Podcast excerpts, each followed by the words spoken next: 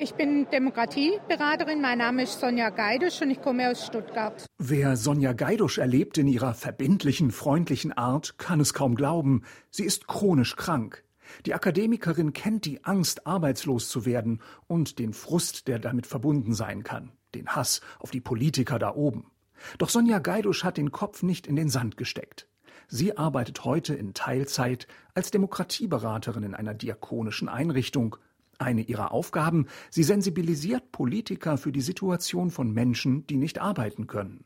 Viele von uns sind langzeitarbeitslos, also von den Demokratiebegleitern, die in Zuverdienstmöglichkeiten arbeiten. Und dann erzählen wir eben aus unserer Biografie, wie sind wir in die Situation gekommen, damit die Politiker da auch mal andocken können. Was für Erfahrungen haben wir einfach gemacht. Ein Signal, das davon ausgehen soll, in der Demokratie hat jeder das Recht, für seine Interessen zu kämpfen. Niemand wird aufs Abstellgleis geschoben. Diese Haltung will Sonja Geidusch Menschen vermitteln, die am Rande des Existenzminimums leben müssen. Im persönlichen Bereich hatte ich einen Fall, der war Wähler von einer also heute extremistisch eingestuften Partei. Und äh, mit dem habe ich viele Gespräche geführt und der hat eine demokratische Partei gewählt. Also das war so ein persönliches Erlebnis, wo ich dann auch vielfach in den Gesprächen oft an meine Grenzen gekommen bin, aber es hat letztendlich zum Erfolg geführt. Ein Einzelfall?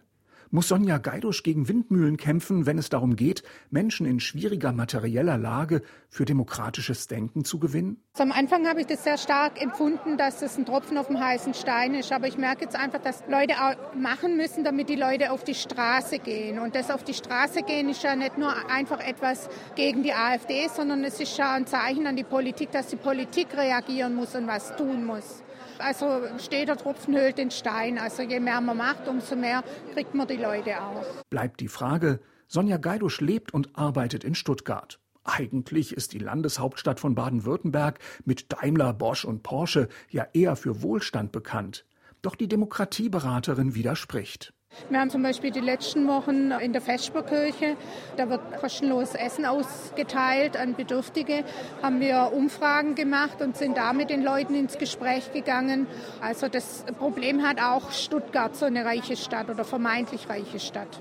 So Sonja Geidusch, die Demokratieberaterin der Diakonie in Stuttgart.